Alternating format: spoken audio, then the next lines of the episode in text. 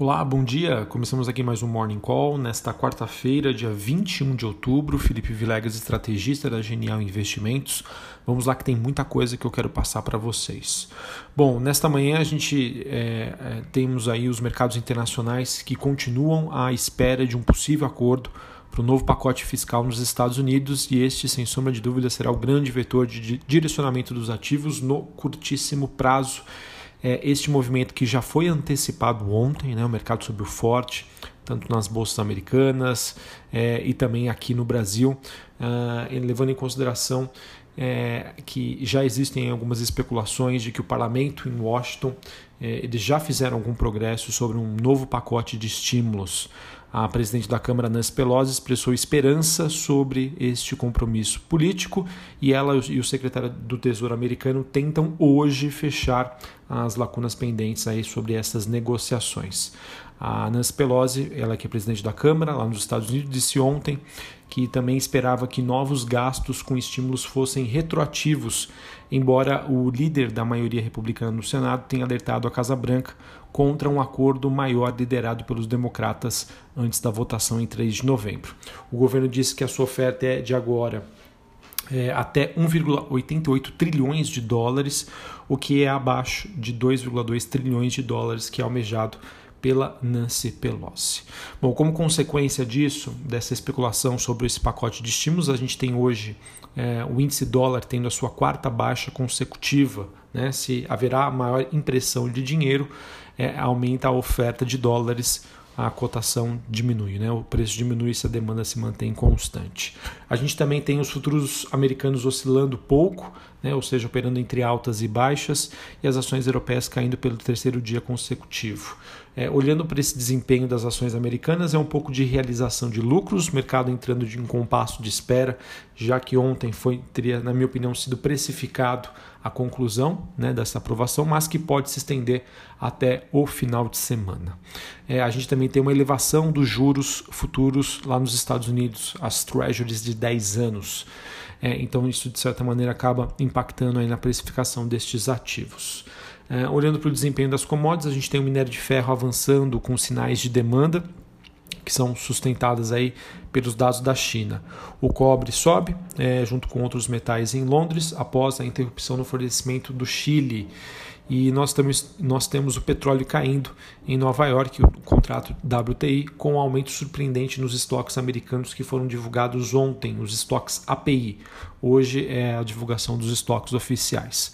Falando sobre a agenda do dia, a gente tem o Fed, é, o Banco Central Americano, divulgando seu livro bege, que funciona como uma ata.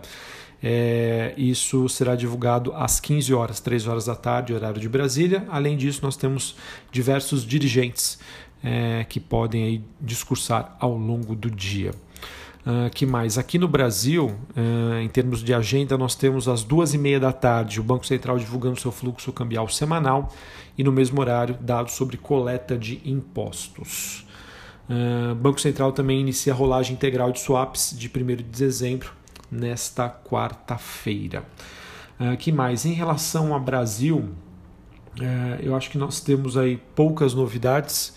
Uh, digamos aí que a principal delas e que me chama mais atenção é uma reportagem do jornal Estado de São Paulo, em que com poucas semanas aí até o final do ano, o presidente da Câmara, Rodrigo Maia, ele defende que o governo e as lideranças do partidos fechem com a máxima urgência um cronograma aí para a votação de medidas de corte de gastos para garantir a adoção do renda cidadã e dar tranquilidade fiscal aí ao, ao país nos próximos dois anos, tá? Ou seja, Maia propondo aí um cronograma para acelerar né, a votação dessas medidas.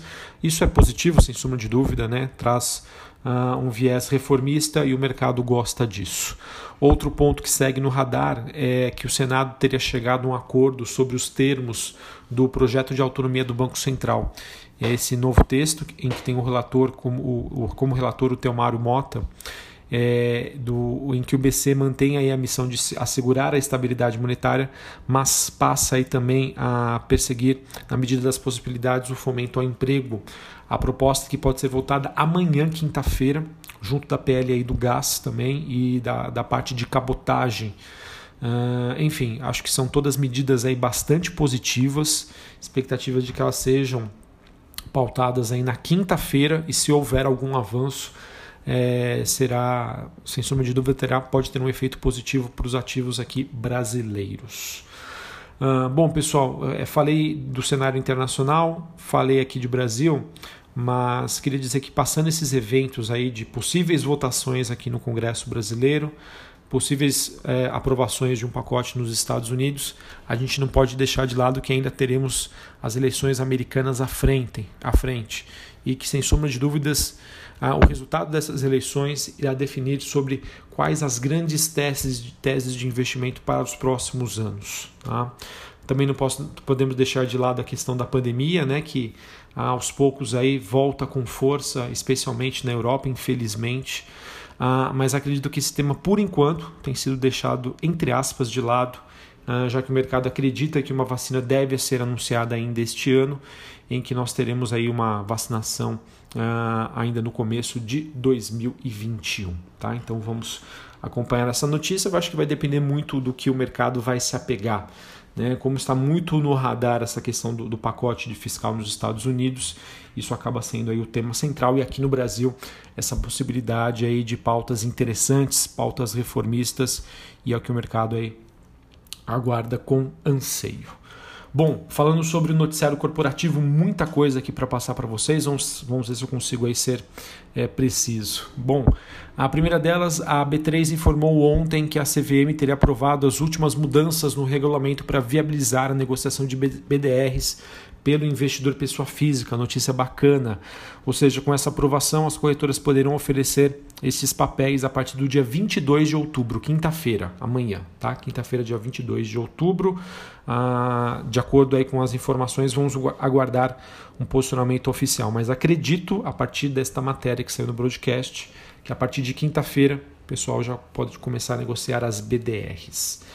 Uh, a gente teve matéria no broadcast mostrando que o presidente do INDA ele disse que ainda não tem notícias sobre desabastecimento de aço, mas admite que os estoques estão no limite, o que poderia prejudicar as entregas rapidamente, ou seja, mais um sinal aí de falta de produtos notícia que pode impactar CSN, Gerdau e Uzi Minas. A Cirela divulgou a sua prévia operacional do terceiro trimestre de 2020, com vendas líquidas crescendo 58% na comparação ano a ano e o valor geral de vendas aumentando 46%, resultados fortes, mas acredito que boa parte disso já teria sido antecipado pelo mercado.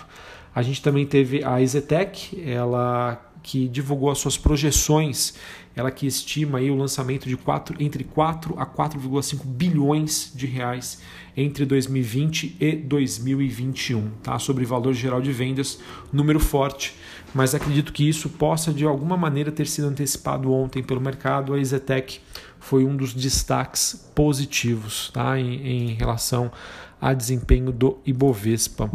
É, deixa eu ver aqui se eu não estou enganado. Não, acho que a Zetec não divulgou a sua prévia operacional. Se me faltou isso, por gentileza me perdoe. Uh, tivemos algumas empresas anunciando o IPO né, em breve ou fazendo suas, uh, suas ponderações aí finais. De acordo com o Brasil Journal, nós temos a, a operadora de programa de fidelidade DOTS. Ela teria contratado bancos aí para um IPO é, captação cerca de 700 milhões, o objetivo transformação do seu negócio em uma plataforma digital com capacidade de oferecer serviços financeiros e monetizar base de dados. Uh, que mais? A gente teve a, a Tokstok também é, divulgando aí o seu prospecto preliminar de oferta de distribuição primária e secundária de ações. Por enquanto, de acordo com a Bloomberg, não há definições sobre o volume de ações a ser ofertado ou cronograma. E a gente também teve a, a, o grupo único, ele que é dono das redes Imaginarium, Pucket e Mind, são lojas. Tá?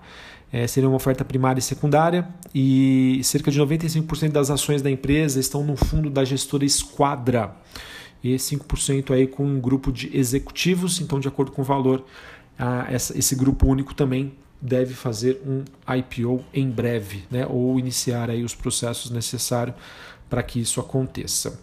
Uh, IRB disponibilizou alguns dos seus números do mês de agosto, foram, foi, digamos que pode, tivemos aí um bom resultado, tá? No mês de agosto a companhia registrou um prejuízo líquido de 65,4 milhões, porém, caso fossem excluídos os impactos dos negócios que já foram descontinuados, né? ou seja, aqueles que já foram cancelados e não foram ou não foram renovados, a companhia teria um, teria um lucro líquido de 73,8 milhões de reais. Então, acho que notícia positiva aí para a IRB. Uh, Conselho de Administração da TOTUS prorrogou até 31 de dezembro a validade da sua proposta de combinação de negócios com a Lynx é, que teria sido inicialmente apresentada em 14 de agosto. No dia 9 de outubro, a Lynx disse que iria analisar essa nova proposta apresentada pela TOTUS, TOTUS que está ali firme e forte, porém eu acredito que quem deve levar essa é a Stone. Uh, tivemos também a matéria no broadcast mostrando que, após entrar na briga pelas torres de transmissão em redes de telefonia móvel da Oi, a Highline do Brasil estaria se preparando para fazer uma, uma proposta formal pelas redes de fibra ótica da Oi. Agora, no caso, ela estaria calculando aí quanto queria oferecer no leilão, ou seja, mais uma interessada aí na parte de fibra ótica da Oi. Notícia positiva para a companhia.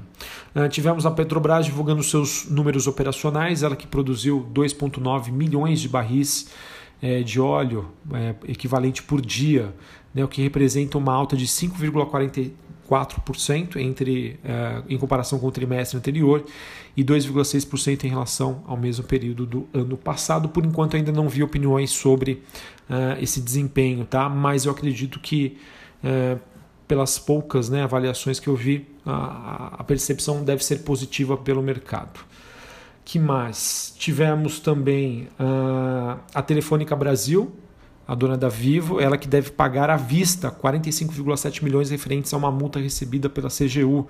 É, de acordo com a acusação, a Vivo teria dado presentes para agentes públicos há seis anos, né? acho que foi na época da Copa do Mundo, é, e ela vai liquidar aí de uma vez esta, esta multa aí que foi dada. Que mais? Tivemos a VEG divulgando seus dados de balanço. Essa empresa, pessoal, é, vou te dizer, viu? ela conseguiu aí, é, superar as estimativas do mercado. O lucro líquido da VEG é, foi de 644 milhões de reais, uma alta de 54% na comparação ano a ano.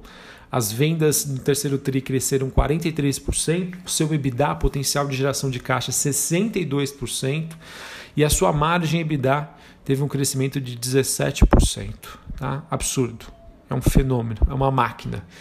É, no caso, a, a, própria VEG disse que esse trimestre foi marcado aí pela retomada da demanda de equipamentos de ciclo curto, tanto aqui no Brasil, onde foi observada uma melhora importante em todas as unidades de negócio. Outro destaque foi o desempenho dos negócios também de ciclo longo, que continuaram a contribuir positivamente para o resultado da companhia, fruto aí da importante carteira de pedidos que foram construída tanto no Brasil quanto no exterior.